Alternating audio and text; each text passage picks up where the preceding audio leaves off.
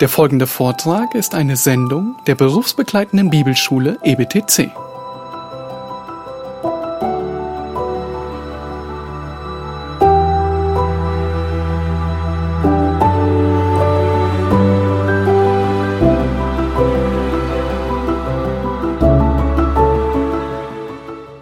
Gottes Wort aufschlagen und äh, ihr dürft gerne ähm, eure Bibeln im zweiten Johannesbrief aufschlagen, den wir heute zur Hälfte durchgehen wollen. Der zweite Johannesbrief, den dürft ihr gerne aufschlagen. Wollen heute durch die Hälfte davon durchgehen. Nun, seit dem Sündenfall gibt es zwei Wege. Seit dem Sündenfall gibt es den einen Weg, der in die Verdammnis führt, und es gibt den anderen Weg, der in den Himmel führt. Und seit 1. Mose 3 sind gottesfürchtige Menschen immer wieder bestrebt, diese beiden Wege klar zu machen, sichtbar zu machen, deutlich zu machen. Im Alten Testament ist einer der klarsten Psalmen Psalm 1 der uns vor Augen hält, wie der Weg der Gottlosen aussieht und wie der Weg der Gerechten aussieht. Beide sehen unterschiedlich aus und beide haben ein unterschiedliches Ende, das beide Menschen jeweils erwartet. Nun, die Psalmen, die sind auch voll davon, dass äh, Psalmen davon sprechen, von dem Weg der Gottlosen und von dem Weg der Gerechten. Wenn wir ins Neue Testament hineinsehen, dann sehen wir, das Muster wird genauso weitergezogen. Und das, was wir uns heute ansehen, ist äh, genau etwas Ähnliches. Nämlich Johannes stellt uns den Weg der Wahrheit vor. Nun, kurze Zeit nach dem Apostel Johannes waren Gläubige in der Kirchengeschichte ständig bemüht, diese Wege ebenfalls darzustellen. Und wir sind noch nicht bei dem Bild gelandet, aber im zweiten Jahrhundert gab es die Didache. Vielleicht hat der eine oder andere dieses Wort schon gehört.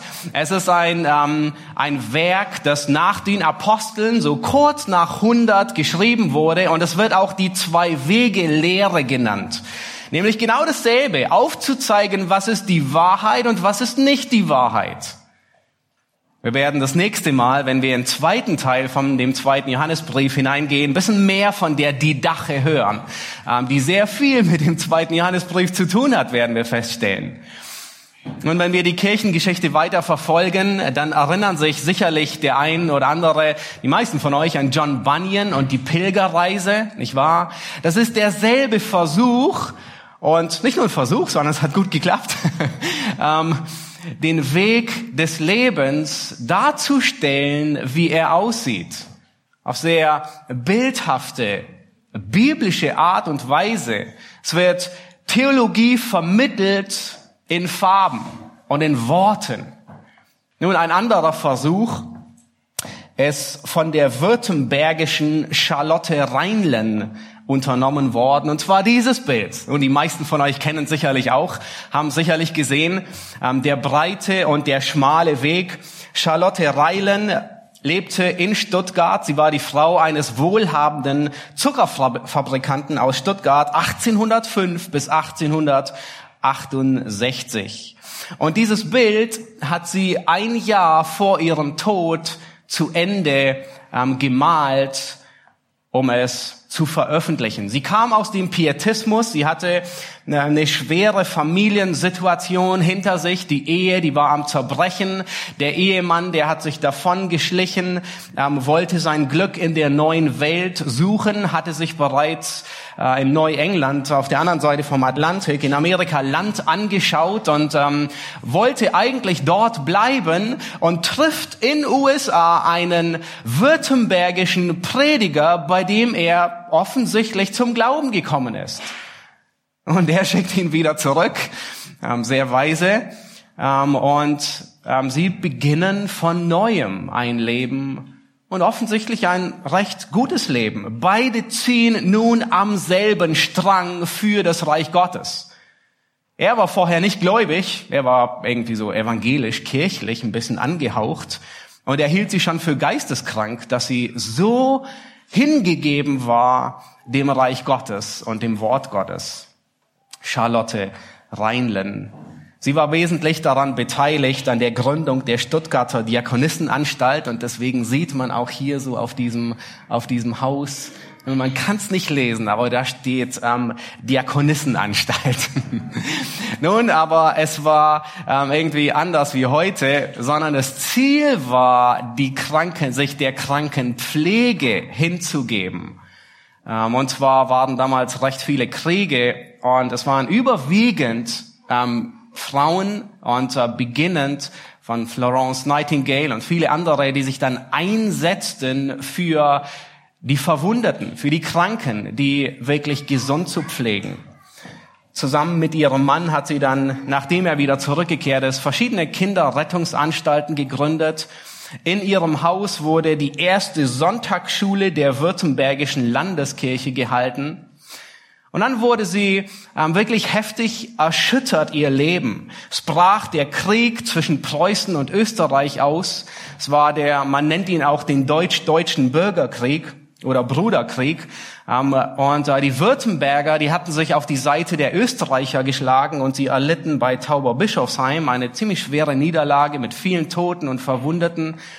Ähm, sie kannte den Tod von dem Schlachtfeld und dessen nicht genug ähm, bekam ihr Ehemann im selben Jahr erlitt er einen Schlaganfall und er war die restlichen vier Jahre gelähmt und ein Pflegefall. Und diese Todesnähe auf dem Schlachtfeld, die sie miterlebte, und die Nähe ihres Mannes zum Tod, der beinahe gestorben wäre, ähm, trieb sie und motivierten sie mehr, dieses Bild zu malen. Sie begann dann es auch zu drucken und äh, eine achtseitige Broschüre damit hinauszugeben. Und ihr Ziel war, es in Württemberg zu verbreiten, damit Menschen zur Buße geführt werden, damit Menschen zum Glauben kommen, damit Menschen sich bewusst werden, sie sind von Hause aus auf auf dem breiten Weg.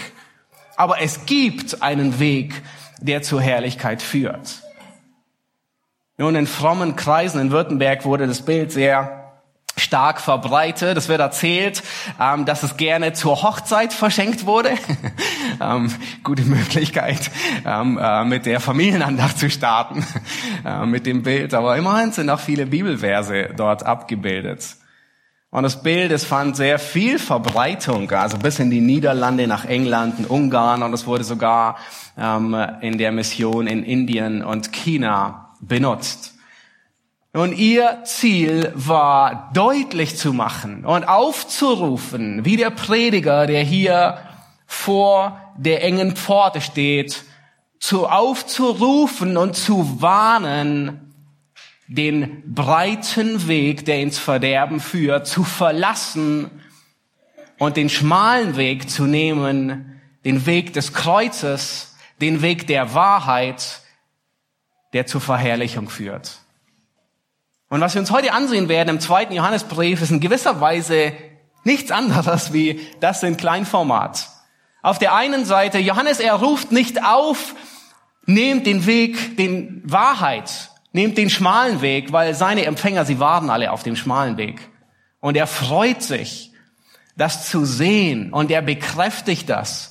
Aber was er tut ist, er beschreibt, wie sieht der schmale Weg aus und er nennt uns einige Merkmale, einige Aspekte, einige Segnungen, einige Freuden, die der schmale Weg mit sich bringt. Ich habe die Titel, den Titel der Predigt überschrieben mit die Leitplanken der Wahrheit. Nun, wir werden uns den zweiten Johannesbrief in zwei Etappen ansehen, heute und wahrscheinlich in zwei Wochen. Und was wir uns ansehen ist die Leitplanken dieses schmalen Weges, der auch der Weg der Wahrheit genannt wird. Und ich möchte, dass ihr heute Morgen vier Wahrheiten lernt. Sie sind nicht schwer. Sie sind einfacher wie der letzte Vers der Sonntagsschule weil sie beinhalten nur fünf Worte, die man sich merken muss. Und zwar möchte ich, dass wir uns heute, dass wir lernen und sehen, erstens, dass Wahrheit vereint. Wahrheit vereint, Gläubige, dann will ich, dass wir sehen, dass Wahrheit segnet. Auf dem Weg der Wahrheit werden wir die Segnungen Gottes erfahren. Wahrheit segnet. Dann werden wir sehen, dass Wahrheit ermutigt. Auf dem Weg der Wahrheit werden wir Ermutigung finden. Dort gibt es Ermutigung. Woanders gibt es keine Ermutigung. Und dann zum Schluss werden wir uns ansehen, dass Wahrheit liebt. Auf dem Weg der Wahrheit sind Menschen gekennzeichnet davon, dass sie andere lieben. Okay? Vier Wahrheiten, es sind insgesamt fünf Worte, nicht schwer zu merken. Vielleicht versucht ihr es euch zu merken bis Ende der Predigt und es dann kommende Woche immer wieder jeden Tag im Kopf durchzugehen, die grundlegenden Aspekte dessen, was wir uns heute ansehen im zweiten Johannesbrief. Ja. Wahrheit vereint, Wahrheit segnet, Wahrheit ermutigt und Wahrheit liebt. Oh, das waren fünf, nein, es sind nur vier. War zu schnell. Nun lasst uns einsteigen in den zweiten Johannesbrief. Wir machen heute weiter nach einer längeren Pause. Habt ihr schon gemerkt, ja. Ich glaube, irgendwann Mitte Dezember hatten wir mit dem ersten Johannesbrief geendet oder Anfang Dezember. Aber nun geht es endlich weiter ähm, mit diesem großartigen Brief. Wir hatten damals schon gesehen, der erste Johannesbrief, er ist die Fortsetzung des Johannesevangeliums, weil Johannes er schreibt, um die Gläubigen zu ermutigen, dass sie wissen, dass sie ewiges Leben haben und worin dieses Leben ist, nämlich in Christus. Und nun stürzen wir uns in den zweiten Brief hinein und der zweite Brief, man könnte sagen, der zweite Brief ist die Zusammenfassung vom ersten Brief. Der erste Brief ist die Fortsetzung des Johannesevangeliums und der zweite Johannesbrief ist die Zusammenfassung des zweiten, äh, des ersten Johannesbriefes, wo wir nichts anderes sehen wie all das, was wir im ersten Johannesbrief bereits gesehen haben. Und der zweite Johannesbrief, er, er geht einen Schritt weiter und adressiert sich an ein bestimmtes Problem, das wir uns in zwei Wochen näher, genauer ansehen werden, nämlich wie gehen Gläubige mit Irrlehrern um. Wir wissen alle, dass Gastfreundschaft ein edles Gut ist. Der Hebräerbriefschreiber sagt, Gastfreundschaft, dadurch haben Menschen Engel beherbergt. Und es war auch damals ähm, eine große Tugend. Ja, Witwen, ähm, für welche Witwen sollte gesorgt werden? Nach Timotheus, nach Paulus, was er schrieb? Diejenigen, die Gastfreundschaft geübt haben. War eine große Tugend, aber diese Gastfreundschaft wurde sehr schnell missbraucht von Irrlehrern. Und dann beginnt Johannes hier und schreibt, okay, wir müssen unterscheiden. Ihr müsst unterscheiden. Wenn Menschen zu euch kommt, dann gibt es solche, denen er die Tür öffnet und solchen, denen er die Tür vor der Nase zuknallt und sie draußen stehen lässt und nicht hineinlasst. Und das ist, was wir uns besonders das nächste Mal ansehen werden. Nun, ich habe diesmal ausnahmsweise den Elberfelder Text genommen, weil in der Schlachter, da sind so viele Varianten und ich wollte nicht alle erklären äh, oder auf alle eingehen, weil wir haben nicht so viel Zeit, ähm, um auf alle einzugehen. Deswegen habe ich hier ähm, den, den Elberfelder Text verwendet und ich denke, er ist in, in vielerlei Weise ähm, präziser. Ähm, hier und da werde ich ein bisschen ähm, auf äh, Unterschiede ähm, eingehen oder ähm, kurz erklären. Nun lasst uns starten und ihr dürft entweder in eure Bibel mit hineinsehen, lasst euch nicht irritieren, wenn ihr Schlachter habt und ich lese Elberfelder oder ihr verfolgt hier mit der zweite Johannesbrief.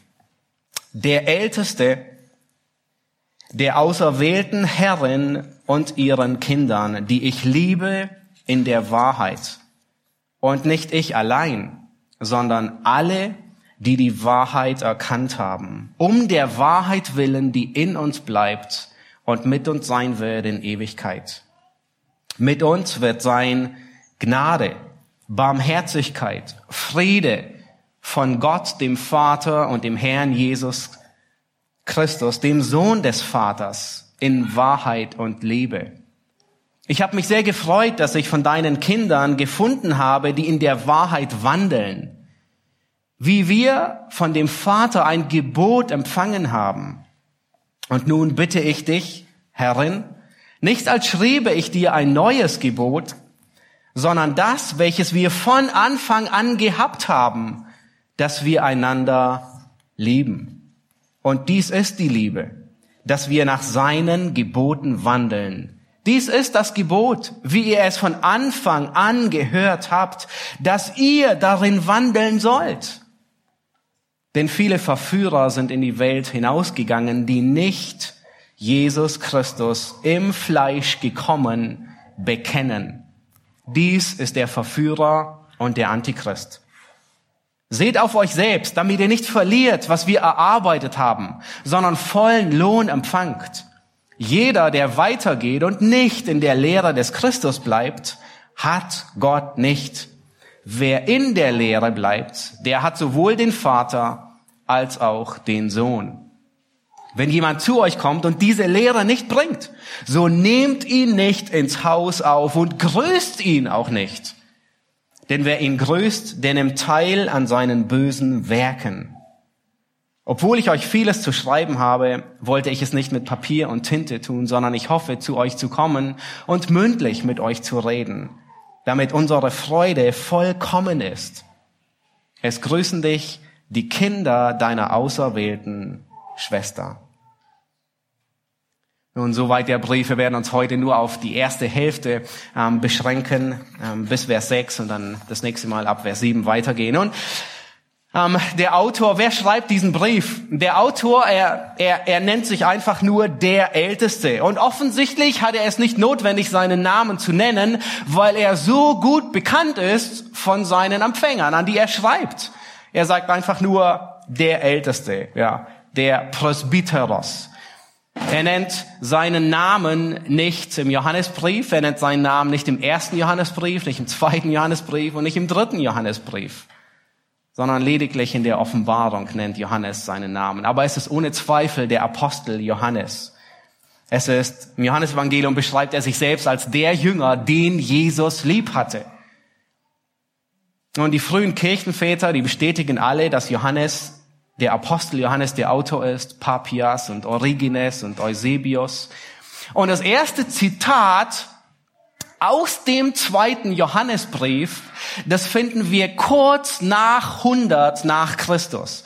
Und zwar in Polycarp. Vielleicht habt ihr den Namen schon gehört. Polycarp war der Schüler von dem Apostel Johannes.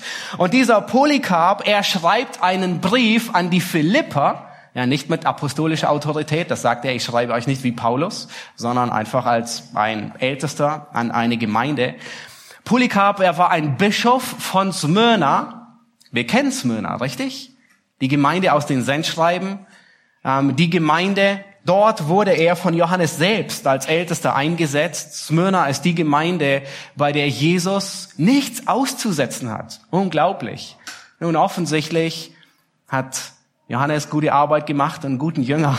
Ähm, und Polycarp war ein guter, treuer Jünger. Und Jesus hat nichts in der Gemeinde auszusetzen. Das ist die Gemeinde, an die Jesus sagte, ich kenne deine Werke und deine Drangsal und deine Armut, aber du bist reich. Sei getreu bis in den Tod, so werde ich dir die Krone des Lebens geben. Und das war Polycarp. Er war getreu bis in den Tod. 160, irgendwann nach 160 nach Christus starb er den Märtyrertod. Er wurde verbrannt ähm, auf dem Scheiterhaufen. Und weil er nicht zu schnell verbrannte, es war ein Wohlgeruch, sagen die Kirchengeschichte, wurde er vorher noch, ähm, während er starb, mit dem Dolch hingerichtet. Und Polycarp er zitiert aus dem zweiten Johannesbrief, kurz nach 100, ja. Ungefähr damals schrieb er den Brief an die Philipper. Nun, liberale Theologen, sie wollen uns glauben machen, es war ein anderer Schreiber, ein sogenannter zweiter Älteste. Ähm, aber der ganze Inhalt des zweiten Johannesbriefs widerspricht. Der Inhalt, der, der ist so sehr Johann, von Johannes, dass jeder Vers regelrecht herausquillt, als, als, als liest man Johannes, ersten Johannes in jedem der Verse drin. Sein Vokabular, seine Grammatik, seine Theologie, ähm, es ist wirklich wie die Zusammenfassung des ersten Briefes. Und er nennt sich einfach nur der Älteste. Nun, er war schon im fortgeschrittenen Alter, aber nicht nur das, sondern er ist der einzig überlebende Apostel, den es noch gibt. Er ist das Bindeglied der Gemeinde, an die, die er jetzt schreibt, zu den Augenzeugen.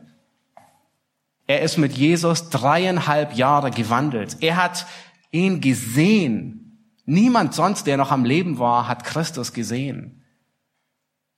Äh, Johannes, er hat mit Christus gegessen zusammen. Er hat sehr wahrscheinlich mit ihm zusammen im selben Zimmer übernachtet, wenn sie irgendwo unterwegs auf Reisen waren. Johannes, er konnte sein Menschsein bezeugen. Und Johannes, er konnte sein Gottsein vollkommen bezeugen.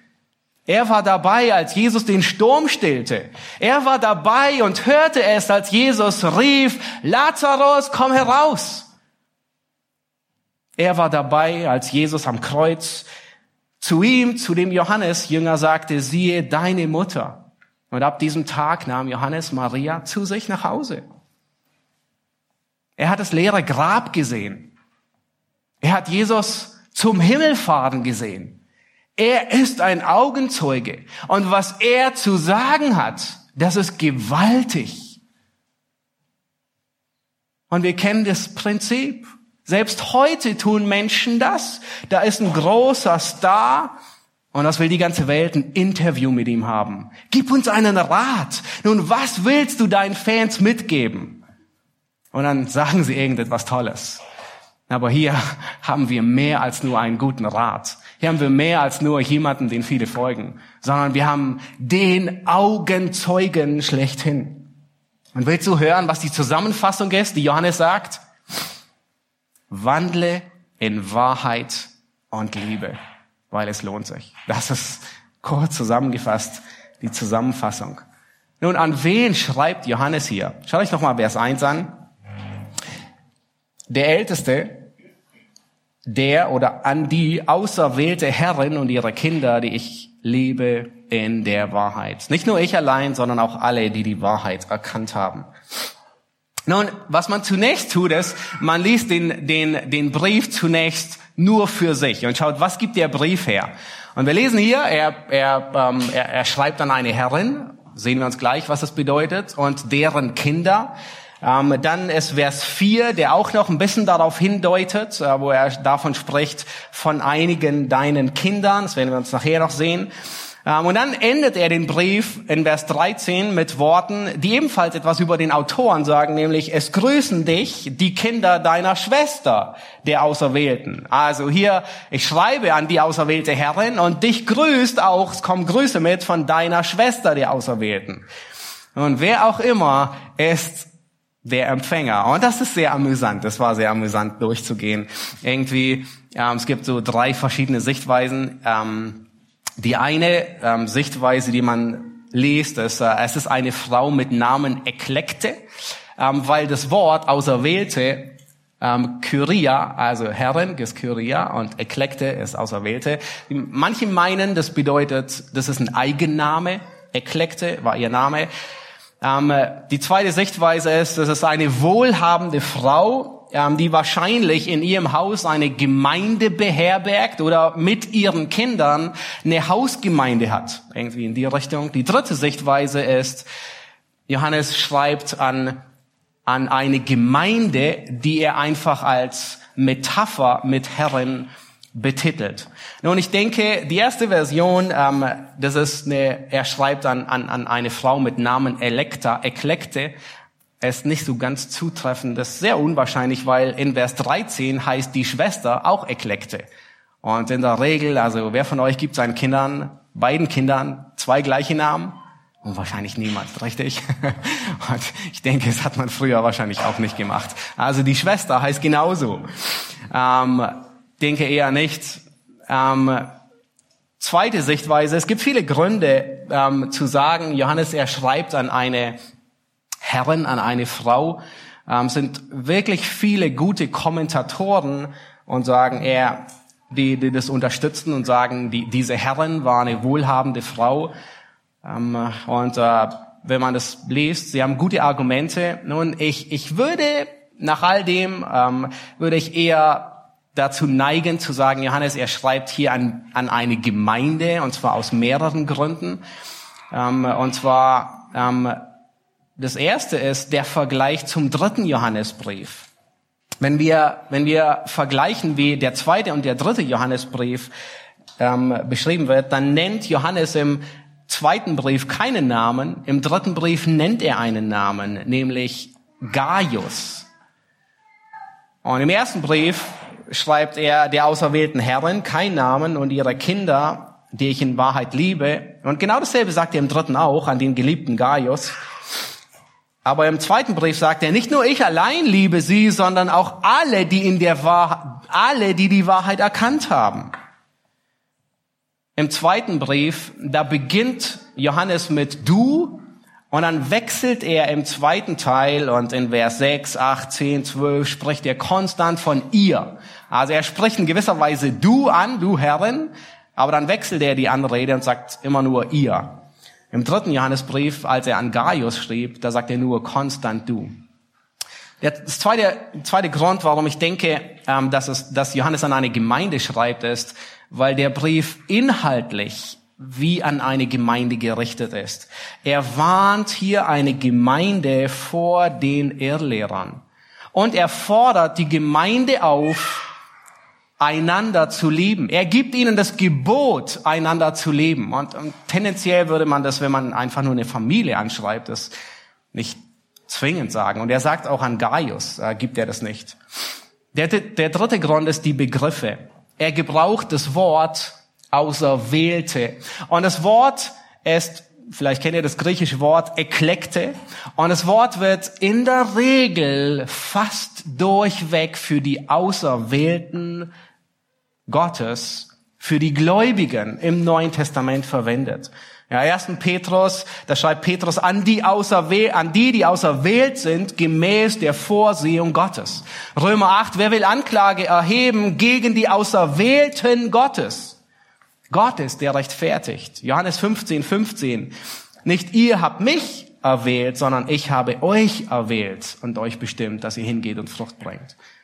Also dass das Wort auserwählt wird in der Regel für die Auserwählten Gottes, für die Gläubigen im Neuen Testament verwendet. Und der vierte Grund ist, nun, im Vergleich zum Petrusbrief sehen wir, dass Petrus Ähnliches tut. Nun, ihr erinnert euch, Petrus, er schreibt seinen Brief inmitten von Christenverfolgung aus Rom und er verwendet für die Gemeinde einen, nun, man könnte fast sagen, einen Codenamen, ein, eine kodierte Fassung, ja, so wie im Krieg, die äh, Enigma, ja, wo ähm, kodierte Botschaften verschlüsselt wurden. Und äh, Petrus sagt, und achtet, was er sagt, hört euch die Worte gut an, er sagt ganz am Schluss, es grüßt euch die Empfänger, die mit Auserwählte in Babylon und Markus, mein Sohn. Er gebraucht fast dasselbe Wort, nur er sagt nicht, es grüßt euch die Auserwählte, sondern die Mitauserwählte. Ja, dasselbe Wort. Ähm, dieselbe Grammatik, es ist weiblich, ja, Syneklekte, ähm, die grammatikalische weibliche Form, weil die Gemeinde, die Ekklesia, die Gemeinde Christi ist. Und wir wissen, dass Christenverfolgungen nicht immer gleich heftig waren, sondern es gab gefährliche Phasen, die dann auch immer wieder abgeebbt sind. Und es ist gut möglich, dass Johannes diesen Brief in einer gefährlichen Phase schreibt und er will die Empfänger schützen. Er will sicherstellen, dass wenn der Bote, der die Schriftrolle trägt, wenn er gefasst wird, dann sollen die Empfänger nicht gleichzeitig Schwierigkeiten bekommen. Und sehr wahrscheinlich schrieb Johannes diesen Brief so zwischen 90 und 95 nach Christus. 90 schrieb er den ersten Johannesbrief, ungefähr 95 schrieb er die Offenbarung, gefangen aus Patmos und sehr wahrscheinlich irgendwann dazwischen schrieb er den Brief als Anlass besonders die Irrlehrer die im Namen Jesu unterwegs waren, die es genossen, Unterkunft in Gläubigen zu genießen, aber in Wahrheit waren sie Wölfe in Schafspelzen. Ja, den Teil werden wir uns später ein bisschen mehr ansehen. Lass uns den ersten, die erste Wahrheit ansehen, die wir lernen wollen, nämlich dass Wahrheit vereint. Habt ihr schon mal den Satz gehört, Liebe eint, Wahrheit trennt? Liebe eint, Wahrheit trennt. Nun, er ist falsch. schlichtweg falsch. Er ist unbiblisch. Und vielleicht kennst du das auch, dass du die, du hast die Erfahrung gemacht, man will mit bestimmten Leuten gar nicht über biblische Wahrheiten reden, weil ich habe Angst, dass es uns trennt und auseinanderbringt. Und das stimmt und stimmt nicht. Nun, Wahrheit trennt Gläubige und Ungläubige. Wahrheit trennt Lehre von Irrlehre. Aber Wahrheit trennt nicht Gläubige von Gläubigen. In Rom waren einige Christen der Meinung, dass man Fleisch des Götzen geopfert ist, essen kann. Und andere waren der Meinung, nein, ich kann das nicht essen, ich habe ein schlechtes Gewissen dabei. Nun, das würde trennen, richtig? Und wisst ihr, was Paulus tut? Er belehrt sie. Satan will hier in der Gemeinde Fuß fassen und Unfrieden hineinbringen. Und was tut Paulus? Er belehrt sie mit der Wahrheit, um sie zu vereinen und nicht auseinanderzubringen damit sie in Liebe miteinander umgehen. Schaut euch nochmal die ersten beiden Verse an. Der Älteste, der auserwählten Herrin und ihre Kinder, die ich liebe in der Wahrheit. Und dann sagt er, nicht ich allein, sondern alle, die die Wahrheit erkannt haben. Nun, wer liebt wen? Das ist ein bisschen schwer, zu, äh, sich das anzuschauen. Aber was Johannes hier sagt ist, Johannes liebt die Empfänger, an die er schreibt. Und dann sagt er, aber nicht nur ich liebe euch Empfänger, an die ich schreibe, sondern alle, die die Wahrheit erkannt haben, lieben euch auch. Alle, die aus der Wahrheit geboren sind. Nun, warum liebt Johannes die Empfänger und warum lieben alle anderen Gläubigen die Empfänger, die sie vielleicht sogar noch nie gesehen haben? Er gibt den Grund in Vers 2. Schaut euch Vers 2 an um der Wahrheit willen, die in uns bleibt und mit uns sein wird in Ewigkeit. Das heißt, der Grund, warum Johannes die Empfänger liebt, der Grund, warum alle anderen, die aus der Wahrheit geboren sind, die Empfänger lieben, ist, weil die Wahrheit sie vereint. Menschen, die aus der Wahrheit geboren sind, lieben andere Menschen, die aus der Wahrheit geboren sind. Das ist wie ein Magnet. Ja, das, was vorher sich abgestoßen hat, zieht sich nun an, weil Christus der gemeinsame Nenner ist, weil sein Geist sie vereint hat. Und das ist die große Freude, die wir immer erleben. Und wir hatten gerade EBDC-Wochenende und ich glaube, einige von euch haben Schüler vom EBDC-Wochenende beherbergt. Habt ihr die Erfahrung auch gemacht mit Christen, die wir nie gesehen haben, die wir sonst nie kennen, aber wir sind eins in Christus. Wir teilen denselben Herrn. Wir haben Freude. Die aus der Wahrheit geboren sind, lieben die, die aus der Wahrheit geboren sind, weil Christus der gemeinsame Nenner ist. Umso trauriger ist es, wenn Satan es gelingt, Geschwister zu entzweien. Und die Kirchengeschichte ist voll von traurigen Geschichten darüber. Nun, wenn, Geschwister das Gefechtsfeuer nicht gegen Irrlehrer, sondern gegeneinander erwidern. Und das nächste Mal wollen wir uns ansehen, wann es legitim ist, jemandem die Nase, äh, die Tür vor der Nase zuzuschlagen und wann nicht. Wann es legitim ist, ein Gefechtsfeuer zu starten und wann es nicht legitim ist, ein Gefechtsfeuer zu starten.